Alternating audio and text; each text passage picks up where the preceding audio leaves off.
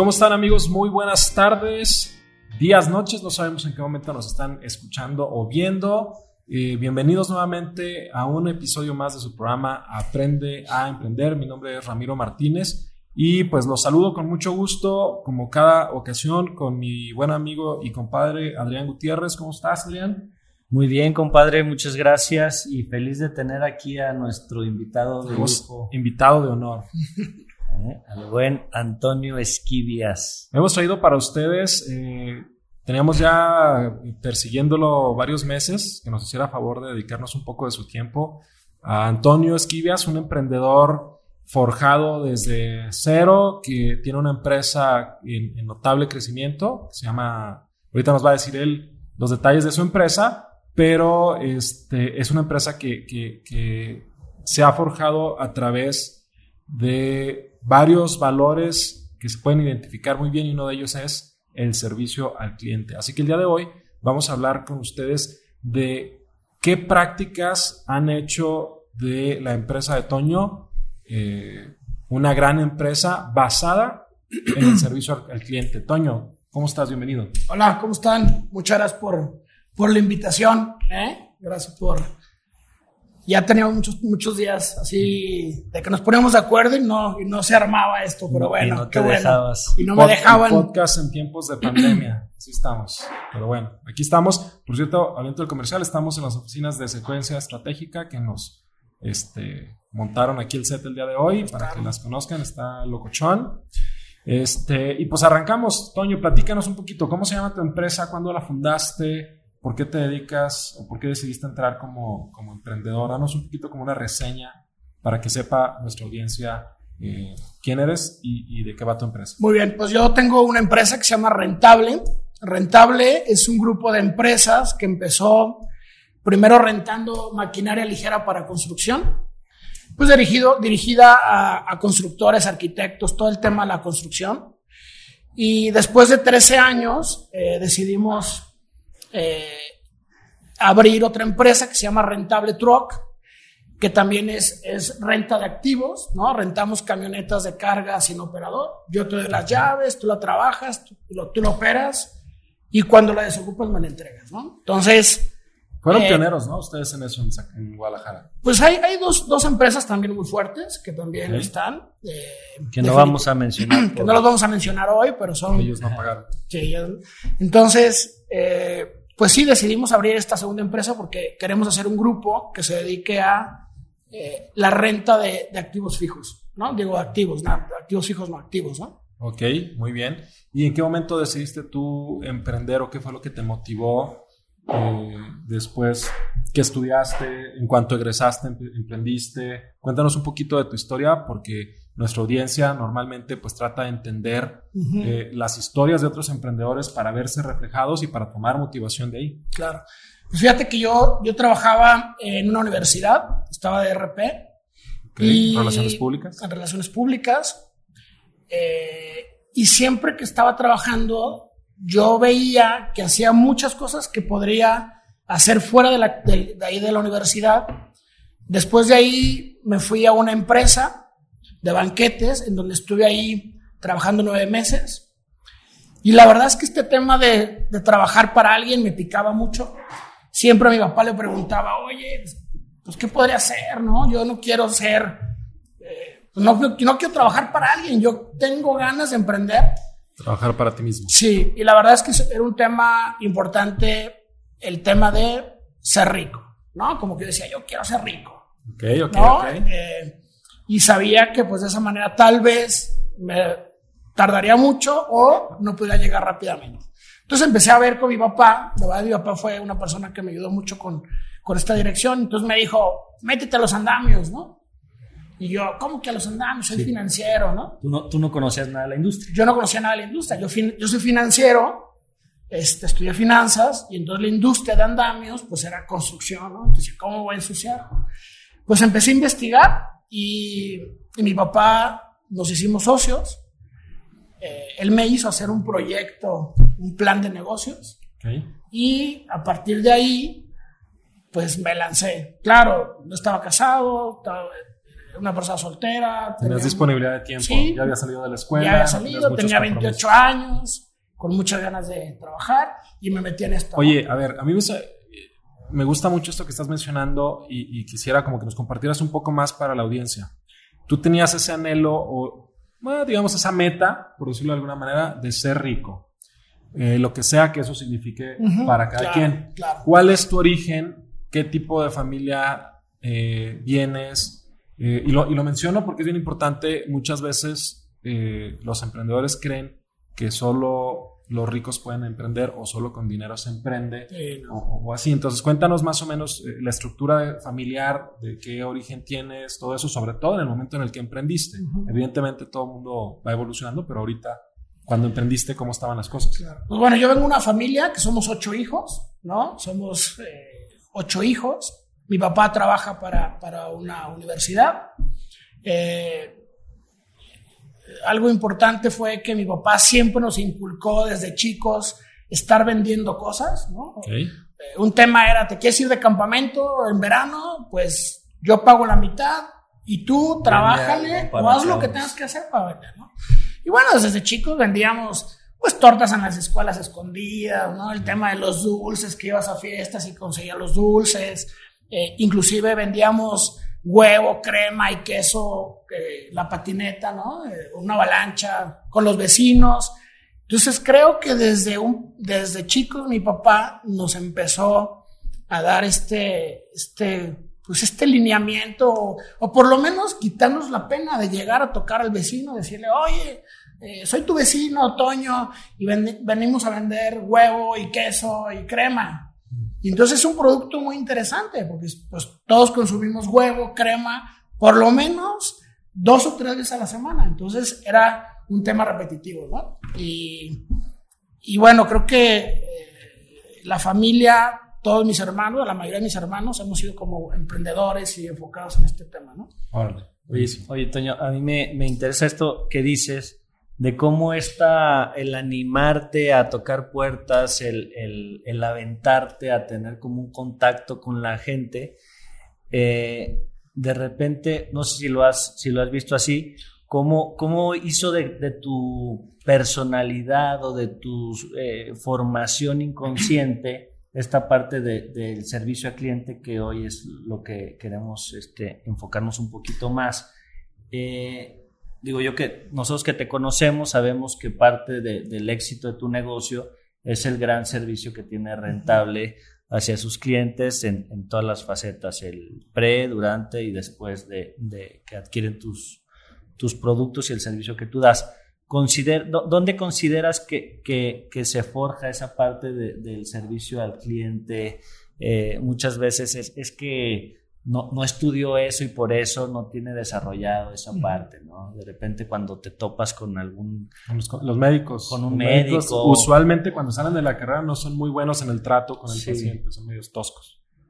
Algunos aprenden con el tiempo y, y van mejorando sus formas, otros nunca aprenden, y- A, sean buenos médicos. a diferencia de, de gente que tiene como esta, esta experiencia eh, informal, Sí. si quieres así decirlo, de, de una serie de, de- de oficios o de trabajo que, que te ha ido forjando de alguna manera. ¿Tú, tú qué opinas? ¿Dó- ¿Dónde se, dónde se fortalece? ¿Dónde, dónde se aprende? Pues ¿Se fíjate- estudia? ¿Se, se mama? se- Pues fíjate que no, no lo tengo muy, muy bien identificado, pero creo que hay factores que, que, que si los pienso ahorita se han dado, ¿no? Uno es, por ejemplo, el tema, a mí me encanta este negocio del huevo y de los quesos, porque para nosotros en la familia, toda la generación de mis hermanos fuimos pasando por eso. Es como nos, nos ganábamos una lana, pues para ir gastando tus... eh, Como aprendieron a fin de vender. semana, como aprendimos a ganar dinero, ¿no?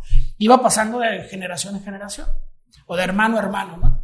Pero bueno, uno, un tema es sea, ustedes eran competencia directa de los menonitas. de- de- éramos competencia de los Pero nosotros no íbamos a las esquinas, ¿no? A las Pero un tema es la disciplina de que cada semana, cada semana, mi papá casi no digo, no nos obligaba, pero al principio era, no, y tienes que, y vamos a ir a comprar el huevo, y vamos a comprar la Los crema. impulsaba. Nos impulsaba a decir, cada semana tienes que, no, papá, es que hoy no quiero, no, mi chavo, ¿no? Hoy, hoy, y se levanta y se va a trabajar. Entonces creo que ese servicio era que, la, que nuestros, clientes, nuestros clientes sabían que cada semana íbamos a ir. la, la, constancia es parte de ese servicio al cliente. Porque si no, pues ya no te compro, ¿no? Si ya sé que vas a venir una vez. O vienes cuando quieres. No, vienes cuando quieres, cuando quieres ganar dinero, pues no. Pero si saben, Íbamos lunes, a una zona, martes a otra colonia, ah, miércoles, ¿no? Entonces, inclusive, hasta los colegios vendíamos, ¿no? Llevábamos en las tardes del colegio. Entonces, creo que esa es una parte. Otra parte súper importante que creo que, que me ayudó mucho a aprender es, trabajé en una banquetera, ¿no? Una banquetera importante en Guadalajara que se llama Banquetes del Castillo. Sí. Y, y creo que en los banquetes hay un tema de servicio súper, súper importante.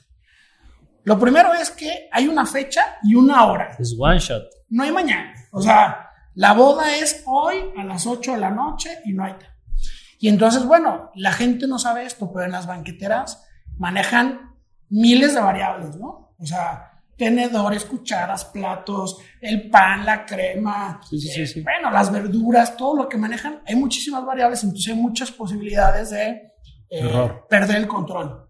Y entonces al no entregarle a la novia o al evento una crema bien hecha, o una crema cortada, o un bolí, o un pan duro, o la carne demasiado cocida, pues rompes el tema del servicio, ¿no? Entonces sí creo que el tema del banquete a mí me dio ese tema de dar buen servicio y solucionar problemas. Oye, fíjate que, que bien importante, mucho de lo que mencionas eh, estaba dentro de mis apuntes considerado como que es un buen servicio al cliente o de lo que debe de tener un buen servicio al cliente, ¿no?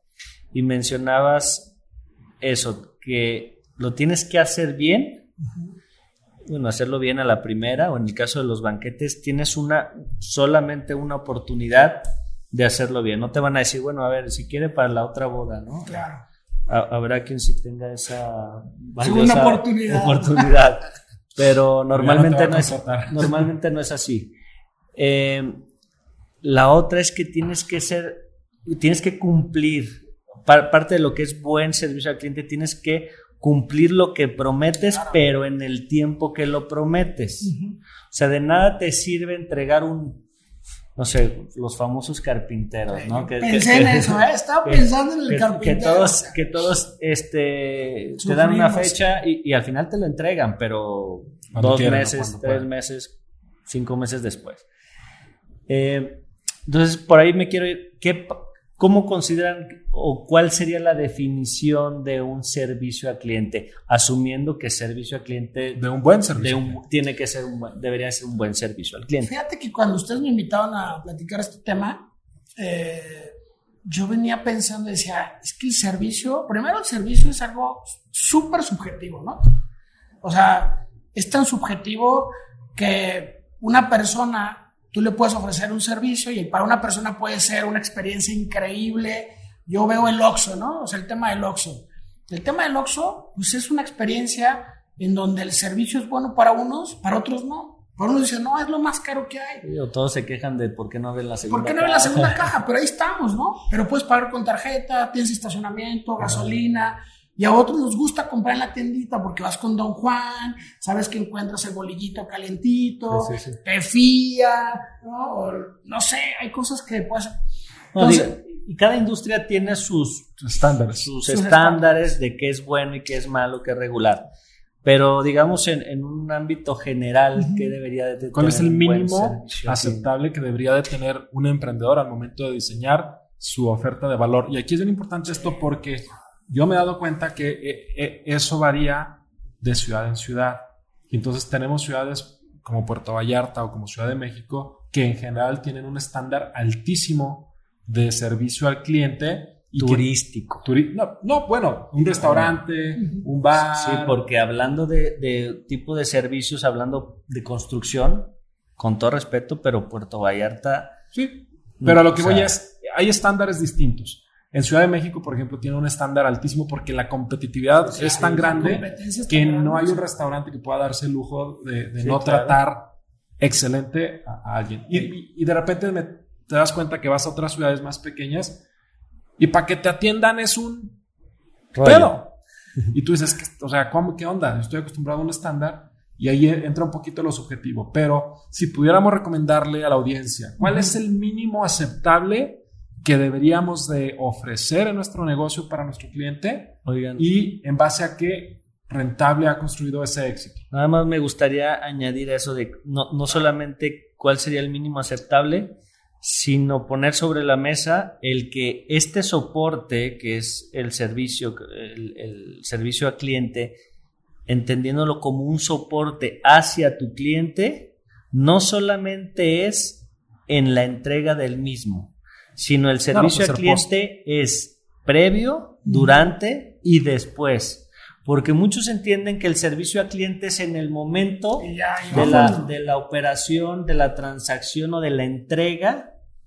Por ejemplo, hablando del servicio de banquetes, es ese día estuvo espectacular la cena, pero el servicio empezó desde que te contacté para que me cotizaras, me hicieras una degustación, bla, bla, bla, bla, bla. Y después, ¿qué pasó? Oye, ¿cómo que les pareció a tus invitados? To- toda esta experiencia de- debe de ser antes, durante y después. ¿no? Nada más Yo, yo creo que un- el, el mínimo de experiencia que tiene que vivir de servicio el cliente, pues tiene que ser al cliente. Primero tienes que definir tu oferta de valor, que es súper importante, porque tienes que, tienes que ir dirigido y enfocarte a lo que tú le quieres dar a tu cliente y a lo que tú quieres que valore de ti. ¿No? Por ejemplo, eh, en rentable, en rentable Equip tenemos cuatro ofertas de valor que hemos visto que son las que necesitan nuestros clientes, ¿no? Y que estamos enfocados y es la bandera que tenemos que defender, que es la disponibilidad, ¿no? Siempre tenemos el equipo. Tú hablas a rentable y siempre vas a tener el equipo. El tiempo de entrega, ¿no? El tiempo de entrega en menos de tres horas. Eh, equipos que funcionan, ¿no? Porque de nada nos sirve tener siempre disponibilidad, ser los más rápido, rápidos si y te llega sirve. el equipo, ¿no? La máquina, la revolvedora y, Y a no los- y no arrancó o a los dos días te falló o al segundo día, al primer día. Entonces, eh, yo sí diría que el mínimo que tiene que tener, pues yo creo que se define mucho por la industria y a la persona que vas dirigido. ¿Qué tanto crees que la empatía cuenta aquí? Yo me he dado cuenta que muchas veces los emprendedores no son lo suficientemente empáticos con el cliente y no se ponen en sus zapatos como para decir, ¿cómo quisiera yo, No, bueno, uno, es que, que me trataran? Esa es la, esa es máxima uno, o sea, es, la em- bueno, para mí es ser empático. Eh, fíjate que yo reflexionando sobre este tema,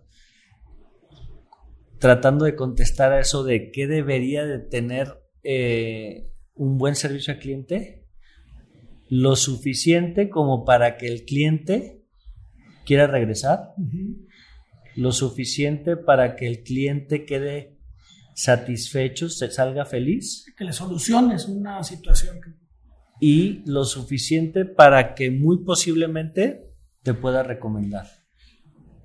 Ok. A ver, pregunta truculenta. Tener un estándar alto de servicio, de calidad al servicio al cliente, implica que sea más caro, que sea el producto o servicio que estás ofreciendo, que sea más costoso. Lo No. pregunto porque hay lugares donde muchas veces por reducir costos no contratan la cantidad de personal suficiente para todos los No procesos y te encuentras a alguien corriendo de arriba abajo Sí, sí. tratando de vender, operar, facturar, No cobrar, la necesariamente, sin embargo, seguramente de- teniendo más recursos que vayan encaminados hacia el servicio al cliente, se podrá generar un, un servicio de mayor calidad, ¿no? Eh, yo, yo les quería comentar algo que, que- que me pareció muy importante también, es que el servicio al cliente normalmente lo imaginamos hacia el exterior. Y ese servicio no podrá darse si no lo comenzamos hacia nuestros clientes internos, es decir, dentro de nuestra O sea, si no organización. tratas bien a tu empleado, él no podrá No, tratar bien no, a tu no, cliente. no estamos hablando de tratar bien, es yo le doy servicio a mi compañero de trabajo. ¿Hay Si yo no, internos? mi cliente, si yo no le doy buen servicio a mi cliente interno, difícilmente el servicio o la suma de todos no saldrá de la misma calidad hacia el exterior. Es parte de la cultura. Eh, entonces, eh, ojalá, o sea, llegará a ser parte de la cultura. El, el mensaje que quiero dar a nuestra audiencia es, comiencen por dar un buen servicio interno. Claro, en todas las gente. organizaciones tenemos clientes internos. Nuestros compañeros de trabajo son nuestros clientes Oye, ¿no te, internos. no te ha Y tocado, proveedores, ¿eh? Porque Y hay que exigir a los proveedores como también. ¿no te ha tocado experiencias donde llegas a algún negocio de cualquier tipo y voltea al dueño o, o el gerente, lo que sea, a sus órdenes, ¿cómo está? Bienvenido. Por favor, tome asiento y luego voltea con un empleado y le dice, quítate de aquí, pendejo. O le empieza a gritar y tú dices, oh, espérate, güey. Sí, sí, sí, y luego ¿qué me espera a mí? órdenes, dime un segundo, ahorita lo atiendo. Y entonces, ok, me está tratando bien, pero ve cómo trata a los demás y ya, ya no te llevas una experiencia agradable, ¿no? De ese lugar. Entonces, yo, yo sí les recomendaría esa parte. Eh, bueno, eh, Toño, te interrumpimos. ¿Cuáles son las claves del buen servicio que ha dado este Rentable. rentable? Tú nos comentabas los, los valores, la, la- la disponibilidad, el tiempo, que funcione y la cuarta... disponibilidad a tiempo eh, que funcione. Y la cuarta, que es súper importante, es que tratamos de ser una empresa súper ordenada. Creo que ese, ese es un... Fíjate que ahorita que hablabas de la empatía, es claro, estas ofertas de valor no las descubrimos el primer día. O sea, creo que estas ofertas de valor salieron Te vas a, dando los, cuenta. a los seis años de rentable, lo fuimos sumando, ¿no? Primero la disponibilidad, ¿no? Sí, pero no nos eh, desanimes a nuestros... eh, No, este, bueno, pero- a pero vas tardar en- seis años. claro. No, pero está bien porque lo vas, vas evolucionando y te vas dando cuenta y vas mejorando. Siempre vas aprendiendo, ¿no? Es una receta que se va puliendo. Claro, ¿no? claro, totalmente. Entonces, eh, sí, sí creo que, que- que ha sido súper importante El el tema de ser empático, porque des- descubrimos que el orden, o sea, yo les digo a mis clientes, dime cuál es tu proveedor que menos te gusta. Y te va a decir el que te manda facturas cuando quiere, que le pides que te haga tus notas de crédito, cuando sus facturas me quitan mucho tiempo porque están mal. Los tengo que estar revisando. Claro, y entonces algo que tiene con rentable, que hemos enfocado, que nos hemos enfocado mucho es en el orden, porque el tiempo es súper valioso y valoran mucho nuestros, nuestros clientes. Puede llegar un proveedor y dice, no, es que este cuate es un despapalle. ¿No? Yo prefiero el orden que me cueste un poco más caro, que es lo que tú decías. Oye, la calidad del servicio también cuesta, claro. Claro que cuesta, pero tiene beneficios también para nosotros. Es rentable, es, Claro. trae un retorno. Oye, y- eso ¿no? que, que tú comentas se me hace muy valioso el decir, le pregunto a mis Sí. clientes. Eh, muchas veces nos hacemos idea de qué es lo que valoran o qué es lo que les molesta y, y quizá no tiene nada que ver con lo que estamos pensando. Entonces, esta cercanía con el cliente de, de- de decir qué te duele, qué no te gusta o cómo te gusta, ayudan a, esto, ¿no? Y eso hay que preguntarlo, ¿eh? Por ejemplo, yo, yo que soy el director de ahí de Rentable, pues cada año escojo 10 o 15 o 20 clientes y voy a visitarlos y les pregunto, oye, ¿por qué estás con Rentable? ¿No? Lo que yo estoy buscando primero es que me, me digan que los valores y las ofertas de valor que les estoy dando son importantes. Pero de repente salen cosas interesantes, ¿no? Oye, ¿por qué no buscas esta máquina, no? O sabes qué, Toño, he tenido estas broncas con los tiempos de entrega. O... Entonces, sí creo que es súper, súper valioso el tema de ir a preguntarles desde un principio, ¿eh? Porque si no, como- yo soy financiero, yo no soy constructor, ¿no? Yo no construyo, yo no sé nada de construcción. Yo me dedico a rentar máquinas. Es un, es un negocio financiero, ¿no? Es, un, es un tema. Entonces yo voy y pregunto, y entonces de esa manera nos hemos dado cuenta cómo, cómo cubrir las necesidades y ver de qué manera les damos un buen servicio para que ¿Tú cre- regresen, ¿no? Y nos pague y paguen un poquito más caro y sigan rentando continuamente y nos recomienden y bueno, eso es lo que ¿Tú crees que ha sido factor de éxito el servicio al cliente? Totalmente. ¿Sí? ¿En, Totalmente. Qué, en, qué- en qué porcentaje? ¿O cómo lo podrías No, determinar? yo, pues porcentaje le doy el 90, 95%, ¿no? No Órale. Sí, o sea, Increíble. definitivamente en rentable eh, estamos, o sea, las band- estas cuatro ofertas de valor es la bandera de rentable. Y todos los recursos, tanto humano, o sea, contratamos gente que tenga este tipo de, o sea, que concuerde con este tipo de servicio, valores. con los valores. Todo el tema financiero va enfocado a tener disponibilidad de equipo, ¿no? O sea, a estar comprando equipos para que, para que A eso responderle si hay. Sí, o sea, son, los, son nuestros pequeños gritos de guerra que tiene rentable y que los tenemos que respetar y cubrir a capa y espada, ¿no? Oye. Antes que otros. antes que otros. Esos son súper importantes, ¿no? Ok, muy bien. A, mí, a, mí, me gustaría mencionarles uno de los puntos que, que encontré de lo que debe, de lo que debes de cumplir con un buen servicio y tiene algunos otros que sé que rentable los hace porque lo, lo, los vive, los entrega porque lo he vivido y, y porque te conozco, a ver qué opinan. Dentro de estos consejos es, sea amable, uh -huh. sea empático. Es como lo primero. Escuchar las necesidades, porque en esta parte de la empatía también es como que queremos adivinar y muchas veces obviamos, ¿no? Ah, sí, es que lo que el cliente seguro necesita es esto. Sino escuchar realmente qué necesita. No sé si, bueno, seguramente sí te pasa que de repente los clientes es que quiero esto. Y en esta parte de escuchar, de preguntar para qué lo quiere, cómo lo uh -huh. quiere, detectas que no necesita este aparato, sino necesita otro. Y eso se traduce en me está entregando lo que realmente claro, necesito, claro. ¿no? Eh, un, un, un, lenguaje positivo, tanto, este, bueno, no, no, solo hablado, sino corporal, en aquellas ventas o tratos que, que sean presenciales.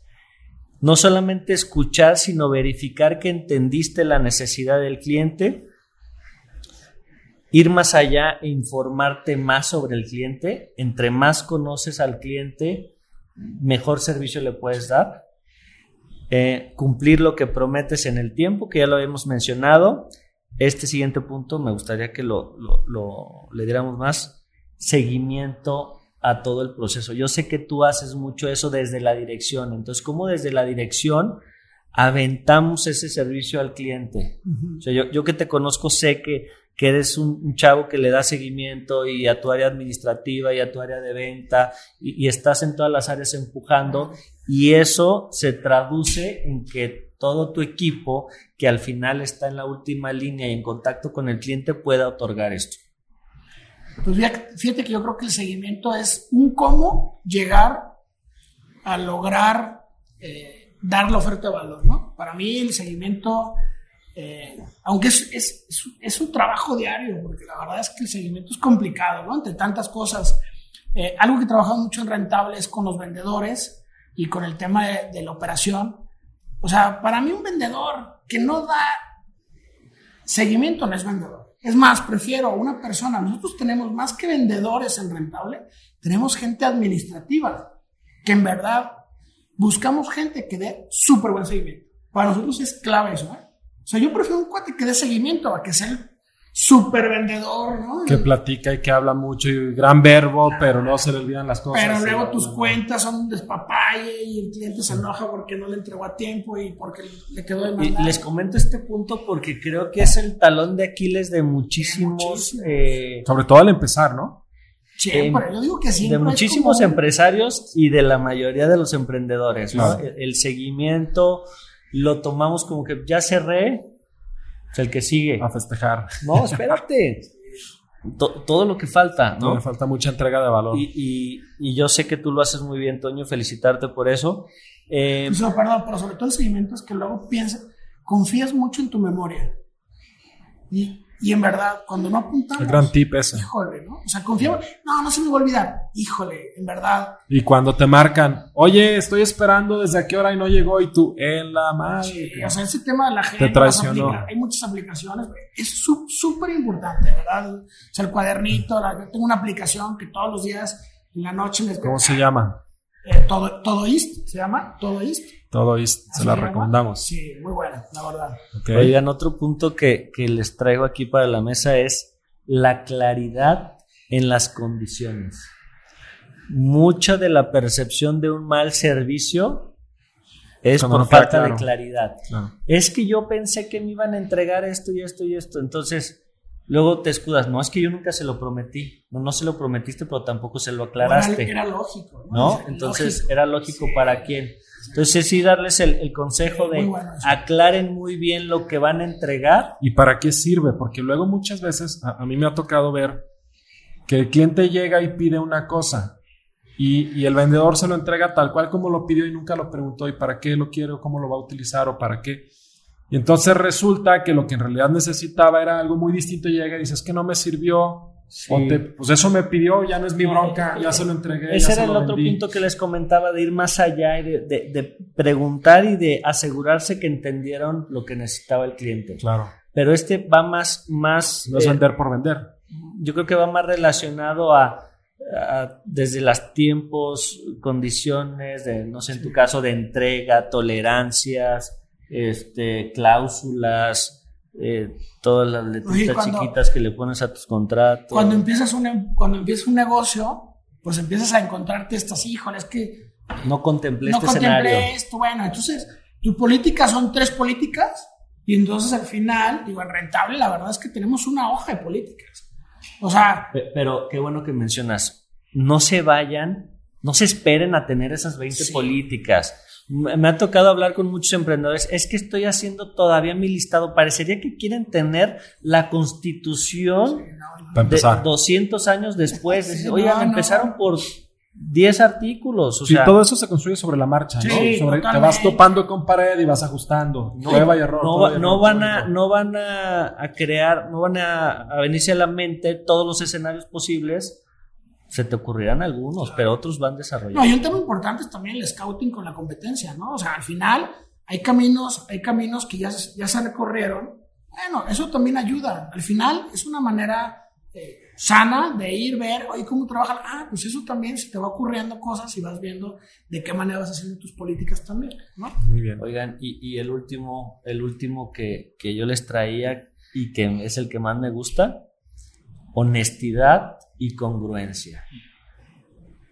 Yo, yo sí considero que una, una empresa que no vive la honestidad y no entrega honestidad y a su vez es congruente con eso, porque después te salen con que así ah, es de aquí para allá, sí, pero si es de allá para acá de otra forma, eh, no, no, no sientes ese buen servicio. Pero una empresa que pase lo que pase, aunque hayas cometido el error más garrafal, cuando lo haces con honestidad, muy posiblemente el cliente se vaya con una impresión de que recibió un buen servicio. Puede entender que puede que hay contingencias. Y, ¿no?